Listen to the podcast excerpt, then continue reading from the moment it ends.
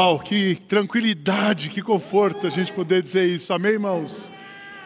Tem momentos da nossa vida, obrigado, Sara. Tem momentos da nossa vida, tem momentos do nosso dia que parece que a gente está.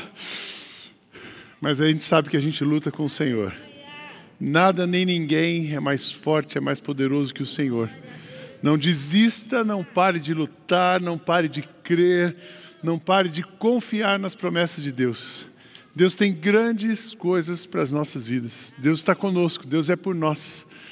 E cantar isso aqui é uma declaração de fé poderosa. Parece que estou cercado, mas nós somos guardados pelo Senhor. Se você está chegando hoje, seja muito bem-vindo. Se é o seu primeiro dia aqui na internet também, seja muito bem-vindo. Várias pessoas perguntando: o culto presencial já voltou? A gente voltou faz tempo. E agora com mais força ainda. Quando o governo libera, 100% dos lugares nós ainda não colocamos 100%, a gente continua com 50%, 60% neste lugar. Acabaram as inscrições, mas a gente mantém o cuidado. Então você é bem-vindo presencialmente. Fabiano já disse aqui: convide uma pessoa para o domingo que vem. Eu sei que Deus vai salvar muita gente ainda. Tenho certeza que nós estamos vivendo um avivamento de Deus. A gente, desse um ano e meio, ficar oito meses fechados, fechado, luta, tempo de luta, mas Deus abençoando a gente. Deus preservando a nossa vida. Se você está vivo hoje aqui, preste atenção nisso. Se você está vivo hoje aqui, é porque Deus tem um plano especial para você e quer fazer coisas na sua vida e através de você. Amém? Você novo de novo. Primeiro domingo, o porquê e a verdade sobre a sua existência. O segundo domingo, a espiritualidade, de dentro para fora, de cima para baixo, a espiritualidade de Cristo no centro, trabalhando na nossa vida. No domingo passado, um novo jeito de pensar, um novo modelo mental, a mudança da mente, um ponto de partida, um paradigma novo, uma ação diferente, uma pessoa diferente. Tudo muda na sua vida quando o ponto de partida muda. Se mudou o ponto de partida, muda o seu paradigma e muda a sua ação. Não adianta você esperar coisas novas se, sua, se, o seu ponto de partida não for Cristo, dele, por ele e para ele. Hoje eu quero falar sobre generosidade. É tão interessante, generosidade ah, e o movimento do bem. Hoje está muito na moda você ser uma pessoa do bem. E eu quero fazer você pensar nessa manhã se realmente você é uma pessoa do bem ou se você é uma pessoa generosa. Mas não é a mesma coisa?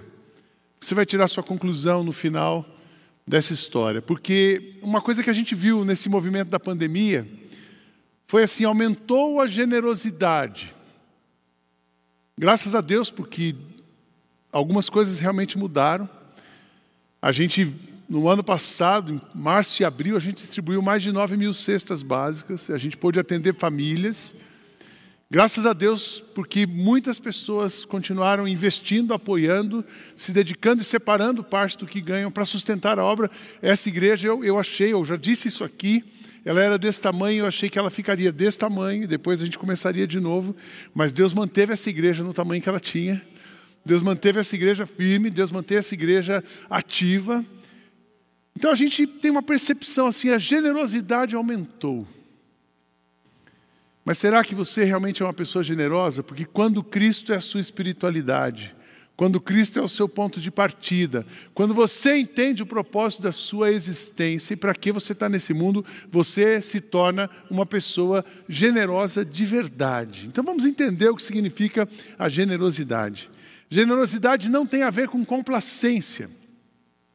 Complacência é assim: eu vou fazer uma coisa para alguém só para ajudar, só para. Eu não quero fazer, mas para a pessoa parar de me encher e ficar de, me colocando, me cutucando toda hora, então eu vou, eu vou fazer. Eu dou lá uma cesta básica, ninguém me incomoda. Ou então é uma coisa errada. A pessoa está pedindo de você uma coisa errada. E você não deveria dar aquilo. Você sabe que não é o jeito melhor de ajudar aquela pessoa. Mas para a pessoa ficar quieta, longe de você, você dá alguma coisa para alguém para manter essa pessoa. Complacência, complacência é você tolerar uma coisa errada para não entrar num conflito. Então eu quero alguma coisa. a pessoa não pode receber aquilo, aquilo não é dela, ela não tem direito por aquilo. mas eu vou ser complacente, eu vou dar para ela. É um cala-boca assim, sabe? Deixa quieto, fica longe de mim. Melhor ter paz do que ter razão e você ajuda alguém. Isso não é generosidade. Generosidade não combina com culpa. Ajudar uma pessoa para aliviar sua culpa. E é interessante, a culpa é um sentimento que aparece na gente. Aparece em todos nós. O ano passado eu tive uns ataques de culpa em casa. Eu saía durante o dia, porque estava todo mundo em casa, todo mundo fechado. E eu saía, vinha para a igreja, carregamos um caminhão, entrega cesta básica, gente sofrendo, passando fome, e gente pedindo comida. Aquela coisa, eu chegava em casa, minha família sentada, almoçando, feliz, e eu, eu ficava em crise com a minha família, porque eu estava me sentindo culpado. Por que, que a gente está bem em casa se tem gente passando fome? E um dia a gente discutiu ali, falei, vem cá, que mundo que vocês estão vivendo? Mas na verdade eu estava transferindo uma culpa minha para minha família. E generosidade não combina com culpa. Deus ama quem dá com alegria. A gente precisa repartir alguma coisa com alguém com alegria, feliz. Generosidade combina com felicidade. Generosidade não pode ser praticada pelo benefício próprio. Eu tenho algum interesse, eu falei para vocês do pastor mais rico da equipe. Aí eu falo assim: eu vou ser generoso com o Beto, porque quem sabe o Beto me convida para a mansão que ele tem em Campos do Jordão. Oh, glória a Deus, está esperando a mansão, né, Beto? Então eu vou fazer alguma coisa para alguém, porque aí eu ganho alguma coisa daquela pessoa. Isso não é generosidade, isso é interesse. Generosidade não combina. Vou dar um pouquinho mais para eu receber mais. Sabe aquelas coisas, aquela, aquele pensamento que é muito comum nas igrejas, tem que semear para colher mais a lei da semeadura, e a pessoa mistura aquele negócio. Aí o cara fala de lei da semeadura e distribui um carnê na sua mão, e você começa a pagar um carnê. E aí ele começa depois a trabalhar a sua culpa. Aí você tira o dinheiro da sua comida, você sacrifica a sua família, você fica inadimplente com as suas contas para pagar o bendito carnê que obrigaram você a pagar. Já ouviu essa história? Deus nos livre disso. Então, Generosidade não é complacência, não é culpa, não é benefício próprio. Generosidade não é dar o que não te faz falta. Preste atenção nisso, mas é repartir o que você tem. Ah, isso aqui eu não quero mais, isso aqui está me atrapalhando em casa, então eu vou doar na igreja. Isso não é ser generoso. Isso é você se livrar do entulho da sua casa. Ah, eu tenho um monte de meia furada que nunca mais eu vou usar, então eu coloco no bazar. Isso não é generosidade. Não doe para uma pessoa uma coisa que você não usaria. Porque o generoso reparte uma coisa que ele tem. O generoso pega aquelas camisas boas, dá uma dorzinha no coração, né? Mas a gente doa. Generoso abre mão de alguma coisa para o seu benefício, para que o outro possa ter também. Isso é ser generoso. Nós vamos entender um pouco melhor isso. Mas a generosidade, para mim, eu, e cada vez que eu estudo sobre isso na Bíblia, a generosidade ela tem a ver com o movimento espiritual na vida de uma pessoa. Generosidade tem a ver com uma obra de Deus na vida de uma pessoa. Generosidade tem a ver com um coração rendido a Deus um coração rendido a Deus, entregue a Deus, que Deus está povoando, essa pessoa ela é generosa de alguma maneira, mesmo que ela não tenha dinheiro, ela é generosa. Mas dá para ser generoso sem ter dinheiro? Dá. Dá, e a gente vai entender isso. Então preste bem atenção nisso. O movimento espiritual na sua vida, ai, estou no meu melhor momento com Deus. Mas você não põe a mão no bolso, tem alguma coisa errada. Talvez esse não seja o seu melhor momento ainda. Porque no seu melhor momento com Deus você vai ser uma pessoa generosa. Vamos entender na Bíblia o conceito de oferta. No Antigo Testamento, uma pessoa tinha um pecado, então ela procurava um sacerdote, pegava uma coisa dela, procurava um sacerdote e entregava para o sacerdote. O sacerdote colocava isso no altar e aquela oferta se tornava uma coisa para perdoar os pecados. Então eu preciso doar alguma coisa para ser perdoado, eu preciso ofertar para receber o perdão de Deus. Isso é, é, a ideia do sacrifício. Eu oferto, o sacerdote leva, eu recebo perdão, e isso tem que preciso de uma outra pessoa. Quando a gente lê ali Levíticos, eu separei alguns textos, esta é a regulação acerca do holocausto. Da oferta do cereal, da oferta do pecado, da oferta da culpa, da oferta da ordenação, da oferta da comunhão. Ofereçam um, um bode como sacrifício pelo pecado, além do holocausto diário como oferta de cereal e como oferta derramada. Vocês deverão dar a coxa direita das ofertas de comunhão ao sacerdote como contribuição.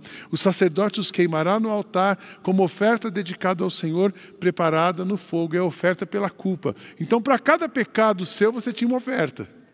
Isso era o Antigo Testamento. Traz a oferta, o sacerdote leva para Deus e você sai limpo. Este ainda é o princípio de muitas igrejas, especialmente essas da mídia, que ela fala assim: traz a sua oferta sobre isso. Se, seu pecado é pequeno, doa 50. Seu pecado é grande, já viram essa história? Seu pecado, você está numa vida ruim, tá, porque você não deu a oferta. Então aumenta a sua oferta, que o perdão vai ser maior. Isso é a ideia do Antigo Testamento. No Novo Testamento, a gente tem uma outra ideia sobre oferta. Jesus é o sacrifício. Ele se entregou por nós, aqueles que confiam em Jesus são perdoados e nós temos a ligação com o Pai. Então, é, o movimento de sacrifício é diferente. Jesus é o sacrifício, a gente aprende isso. João Batista, ali no Evangelho de João, ele diz assim: no dia seguinte, João viu Jesus aproximando-se e disse: Vejam, é o Cordeiro de Deus que tira o pecado do mundo. A presença de Jesus no mundo faz você perdoado. Eu estava explicando esses dias a diferença de religião e de cristianismo. Religião é o que o homem precisa ficar fazendo para tentar chegar perto de Deus para ser perdoado. Cristianismo é aquilo que Deus fez em Cristo para que nós tivéssemos conexão com Ele e fôssemos perdoados. Então, oferta, Cristo é o sacrifício. Nós nunca vamos pedir para você se sacrificar mais do que aquilo que Cristo já fez por você, porque Ele já fez. Mas também a gente aprende no Novo Testamento que na igreja de Jesus você é o sacrifício. Uma vez que você se conectou com Cristo, uma vez que você entendeu que Ele é o Cordeiro de Deus que tira o pecado do mundo, você então passa a ser a oferta. O que nós estamos fazendo aqui nessa manhã, nós estamos nos entregando. Quando a gente levanta a mão num culto, quando a gente aplaude, quando a gente canta, quando a gente faz qualquer coisa aqui, aqueles irmãos que estão servindo na recepção, no som, nós estamos nos entregando. Nós somos a oferta, você é a oferta. O que você trouxe para entregar para Deus nessa manhã? A sua vida, o seu coração. Então o conceito fica um pouco mais profundo. Não que lá não era profundo, ali tinha um estabelecimento de um processo de conexão com Deus no Antigo Testamento.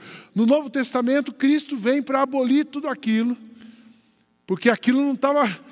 As pessoas estavam, ah, eram religiosas, mas não se conectavam com Deus. Então, Deus assim, deixa eu dar um jeito nessa história. Eu falo que a vinda de Cristo é o ato final de uma ópera de amor. E Cristo vem, Deus derrama o amor e a graça sobre nós, e a gente e você se torna o sacrifício. Vai entendendo aonde eu vou chegar. Porque você ser uma pessoa generosa, você entender que você está aqui se entregando, isso é uma obra de Cristo. Isso é uma obra de, de gente que mudou de cabeça.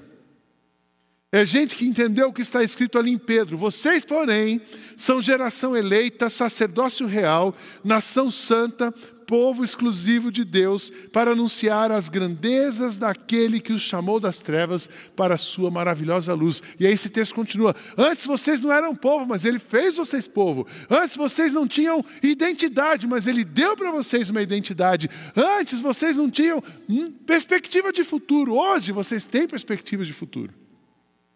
Então ele faz uma obra na nossa vida, ele faz uma obra na sua vida para fazer uma obra através da sua vida. Você recebe tudo de graça para que você possa repartir com outras pessoas de graça. A generosidade. Eu quero que você aprenda isso nessa manhã. A generosidade é um sinal da presença de Jesus na vida de uma pessoa. Quando você conhece uma pessoa avarenta, tio Patinhas, que faz conta de centavos, está faltando Jesus na vida dessa pessoa. Quando você conhece uma pessoa que ela conta, e ela não precisaria fazer isso, tem gente que precisa fazer isso, mas ela conta assim: só pode comer um bife na hora do almoço por pessoa. E não deixa você repetir o prato, mesmo tendo comida em casa, essa pessoa está faltando Jesus na vida dela. Você conhece gente assim? Eu conheço. Gente que tem aquele espírito de miséria, ou o espírito de que vai faltar. Ela tem alguma coisa na história dela, ela deve ter passado falta, ela deve ter passado escassez, mas ela ainda não entendeu que a vida com Jesus é uma vida de abundância. E quando você tem Jesus, você não vai passar falta de nada. Generosidade é um sinal da presença de Jesus. A obediência é um sinal de rendimento e submissão. Uma vida rendida a Deus, submissa a Deus, vai ser uma vida generosa. Onde é que a gente aprende isso? Aí eu queria ter uma história clássica do, Novo Testamento. E nós vamos olhar ali em Lucas, capítulo 2, é, capítulo 21, versos 1 a 4. Todos vocês, é, com certeza, quase 100% desse auditório, já ouviu falar da viúva pobre. E essa história é fantástica. Essa história é fantástica. Diz assim o texto: Jesus estava no pátio do templo, olhando para o que estava acontecendo, e viu os ricos pondo moedinhas, pondo dinheiro na caixa das ofertas. Viu também uma viúva pobre, que pôs ali duas moedinhas de pouco valor.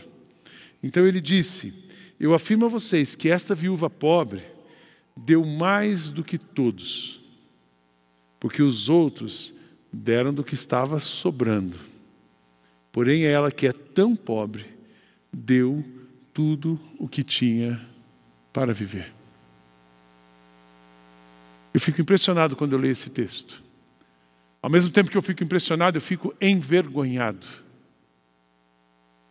E tem hora que a minha esposa tem que me segurar, porque senão eu quero, eu quero doar, quero doar, quero fazer, porque como nós temos mais, já, a pandemia mostrou isso para nós. Você já percebeu que você tem mais do que você precisa? Ou pelo menos tinha mais do que você precisa? Você tinha mais roupa no seu guarda-roupa do que você usava. Você tinha mais móveis na sua casa do que realmente você precisava. Você gastava mais dinheiro com viagens do que realmente você precisava. Você gastava mais dinheiro com restaurante do que aquilo que você precisava. Porque de repente a gente teve que ficar desse tamanho. E a gente sobreviveu. Eu contei as peças de roupa que eu usei em seis meses. E eu disse: quando a gente voltar, eu vou doar tudo. E doei tudo mesmo. Eu hoje tenho quatro camisas de manga curta. A de manga comprida eu tenho mais algumas. E calça meia dúzia. Três de uma, três de outra. Jeans. Porque eu, eu, é o mínimo que você precisa. Ainda tem muito sapato lá que eu quero doar. Tem que acabar com os meus sapatos. Essa área do meu coração ainda não está convertida. Tem que pegar os sapatos. Eu vou fazer isso amanhã. Vem no bazar domingo que vem, você vai ver sapato ungido lá. Eu tenho mais sapato que a Kátia. E ela fala assim: vê se pode, você é doente. Mas eu não tenho mais bolsa do que ela. Aleluia, né, Beto? A viúva pobre. O que estava acontecendo nesse texto? Todo mundo estava doando. Mas os ricos doavam aquilo que não faziam falta. E aquela mulher, aquela mulher doou o que ela tinha. E ela nos ensina algumas lições profundas sobre a generosidade. E eu quero entender com vocês em três palavras. Aquela mulher foi abençoada. Ela foi abençoada, ela foi cuidada por Deus, tanto que a gente está falando dela aqui. Ninguém está falando dos ricos, a gente nem sabe quem eram os ricos, mas aquela mulher, nós estamos falando dela, porque ela foi abençoada por Deus, que eu entendo isso. Deus abençoa pessoas com recursos para que você possa honrá-lo e abençoar outras pessoas. Deus te dá uma casa maior, é para você usar essa casa para abençoar uma pessoa. Não é para você. Deus te dá um trabalho melhor, é para você repartir com mais gente. Deus te deu um emprego melhor, uma posição de liderança melhor. Você pode ajudar pessoas e abençoar outras pessoas. Se você entender que tudo que você tem, quem você é e o que você já viveu até hoje é para a glória de Deus, para abençoar pessoas, a gente muda o mundo, gente. Tem três palavras nessa, nessa mulher aqui que, que nos inspiram. A primeira é motivação, a segunda é o coração e a terceira é vida. Repitam comigo: primeira, motivação, segunda, o coração, E a terceira, a vida. Vamos juntos? Motivação. Uma pessoa generosa, generosidade tem a ver com motivação, com coração e com a vida. Motivação. Pessoas generosas repartem o que têm para que Jesus seja honrado com aquilo que elas têm. Afirmo-lhes que esta viúva pobre colocou na caixa de ofertas mais do que todos os outros. Sabe por que ela colocou mais do que todos os outros? Porque ela fez com a motivação correta. Motivação correta, a motivação dela era a glória de Deus, abençoar a comunidade e ser útil para as pessoas, ser útil por Deus na vida das pessoas. E tem três razões pelas quais as pessoas podem ah, cooperar. Razões egocêntricas, tem gente que coopera por benefício próprio, para aliviar a sua culpa, ou até medo. Se eu não der, Deus vai, Deus vai me tirar. Ou então por culpa. Eu conheço muita gente que doa por culpa. Ela sente-se culpada de ter, de ter ganhado, de ter conquistado, então ela não consegue nem desfrutar. Então ela doa, alivia a culpa.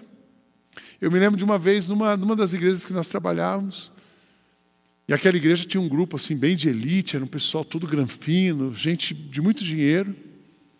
E eles tinham uma festa bacana de final de ano, eu já contei essas histórias aqui, quem é mais antigo lembra dessa história.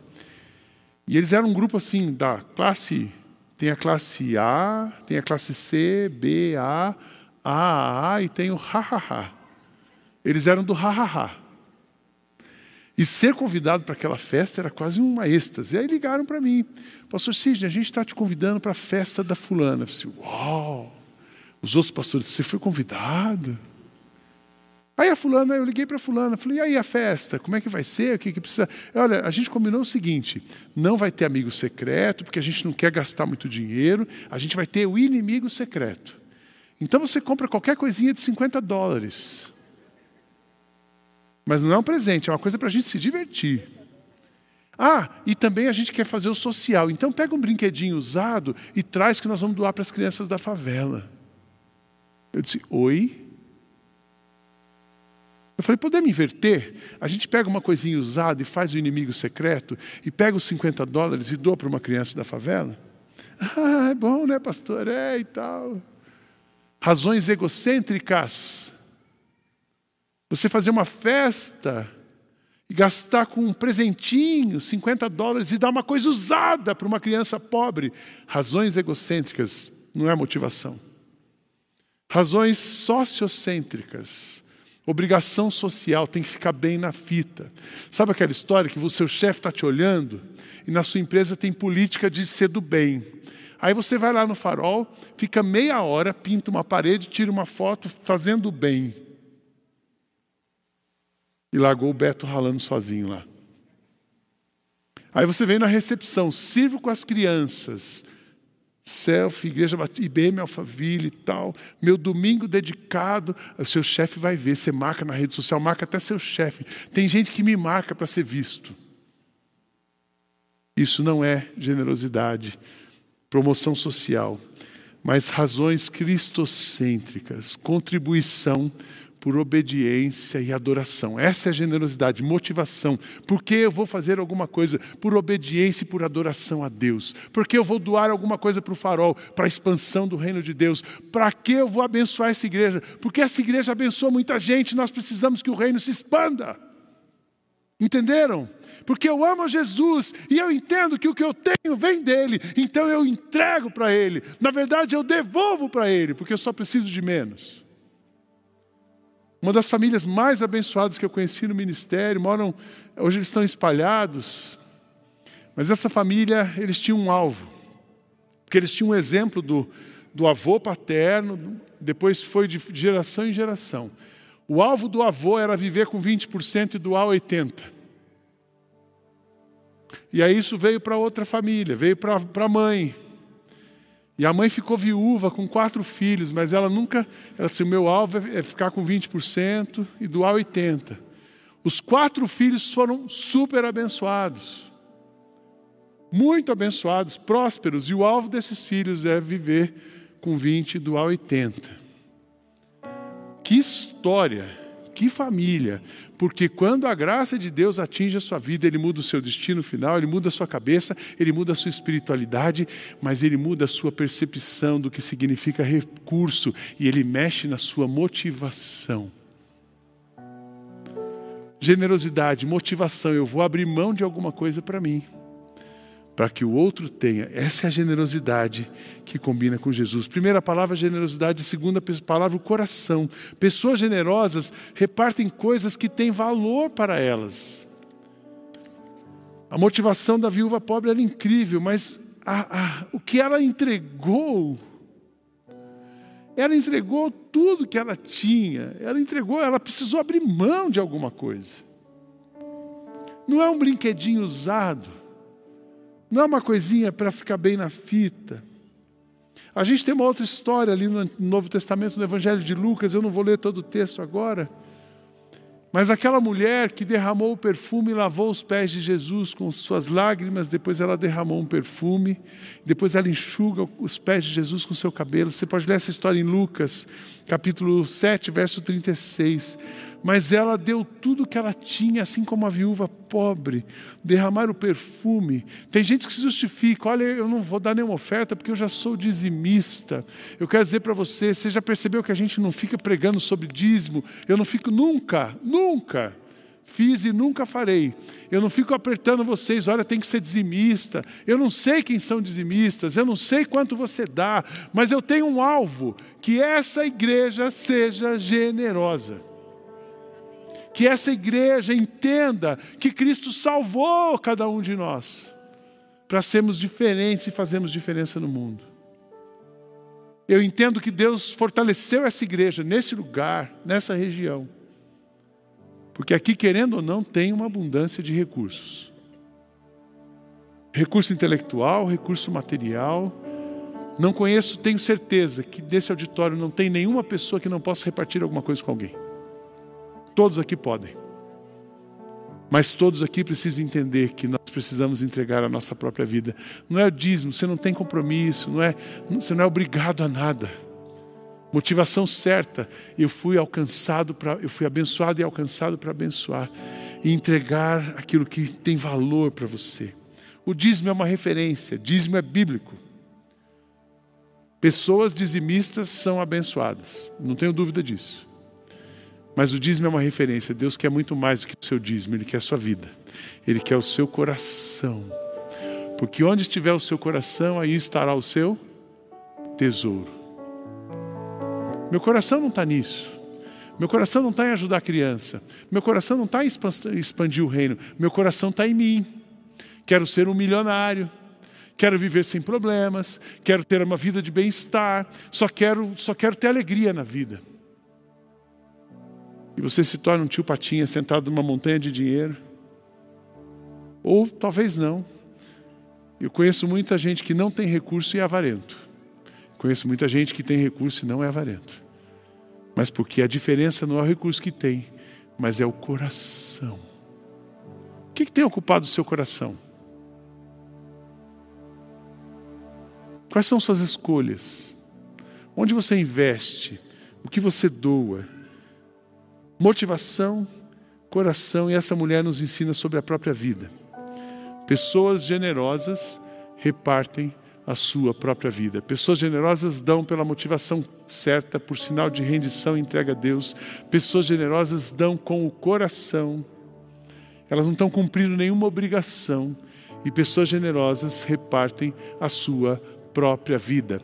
Quem dá do seu, sem dar de si, engana-se porque nunca deu.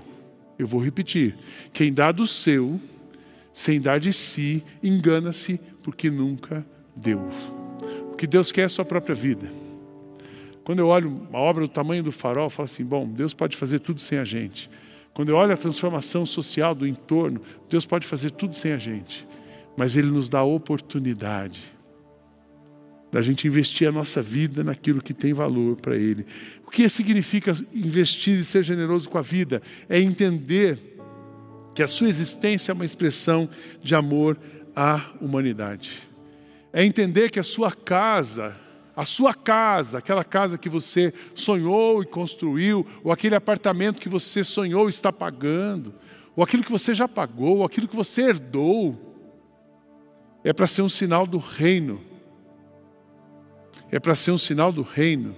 É para que o seu vizinho que vive em crise possa perceber que existe uma luz diferente na sua vida, que é a luz de Jesus, e você começa a influenciar o vizinho da direita, o vizinho da esquerda, o vizinho de cima, o vizinho de baixo.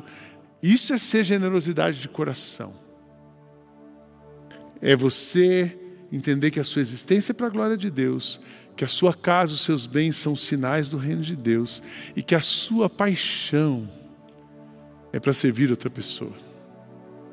A dona Valda estava falando de você, que você parece uma menina no meio dos voluntários do Kids. Sabe por que, dona Valda, que ela faz isso? Porque é a paixão dela. A Kátia tem paixão por crianças, desde os 15 anos ela dá aula.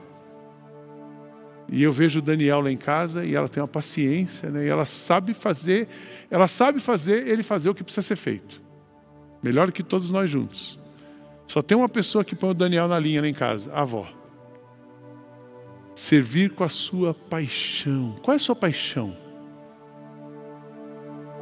Sabe que a sua vida vai ter sentido quando você começar a colocar em prática a sua paixão.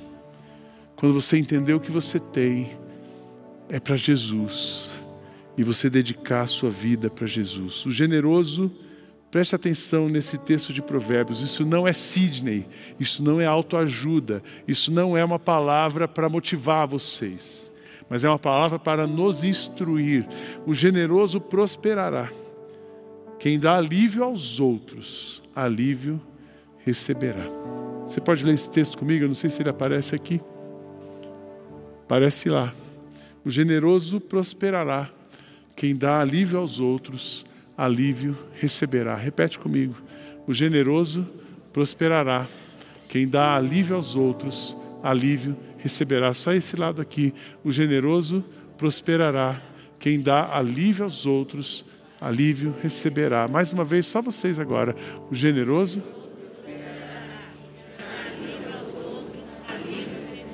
Vocês aqui, o generoso prosperará. Quem dá alívio aos outros, alívio receberá. Daquele lado de lá, o generoso.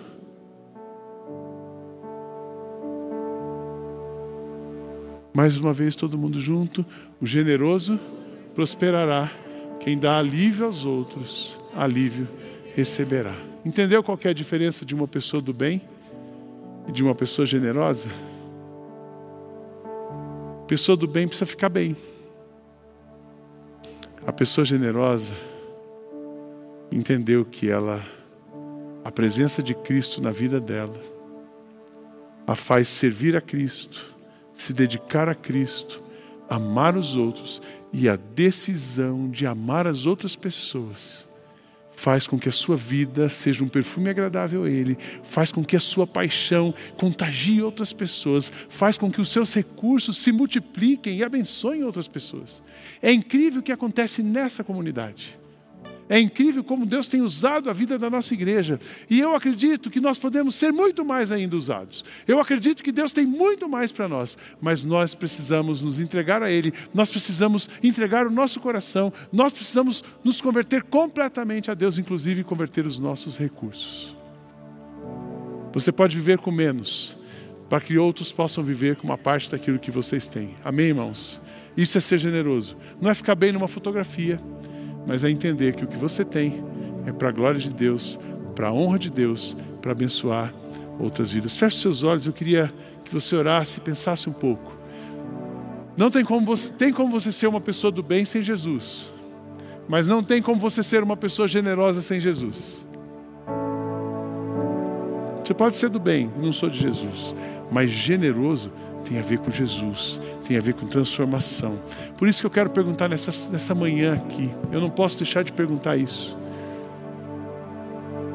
Você gostaria de entregar o seu coração para Jesus e ser de fato um coração generoso, um coração onde Ele habita e você viver para a glória dele? O generoso vive para a glória de Deus.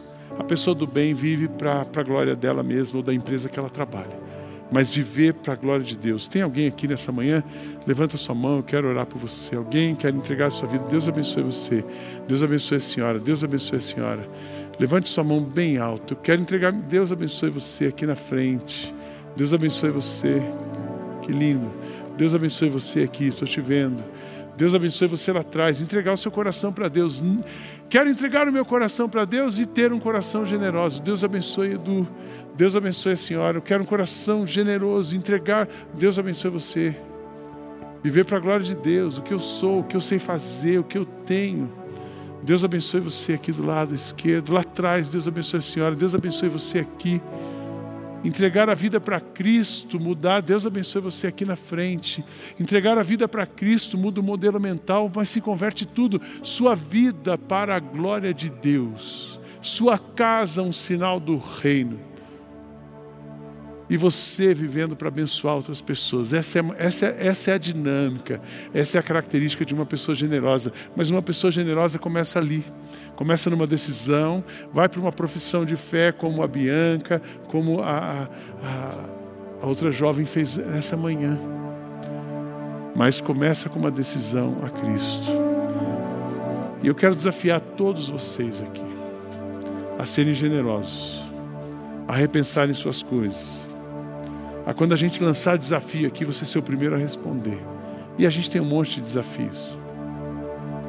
Desafios no farol, desafios com as crianças, desafios. O que não falta nessa igreja é oportunidade para você servir e ser generoso. O que não falta nesse mundo é gente precisando de você.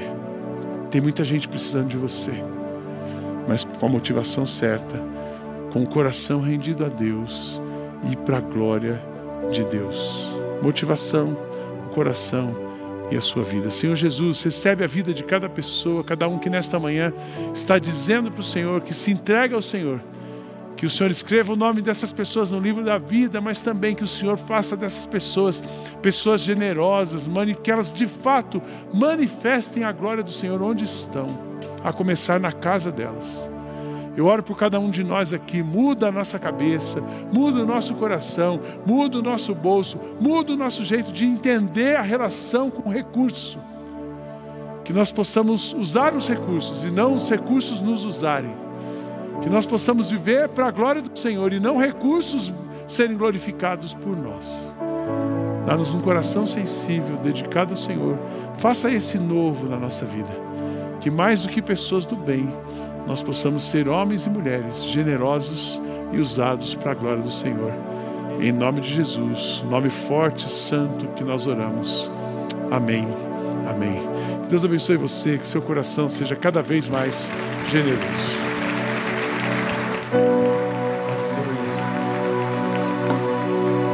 Vem me visitar.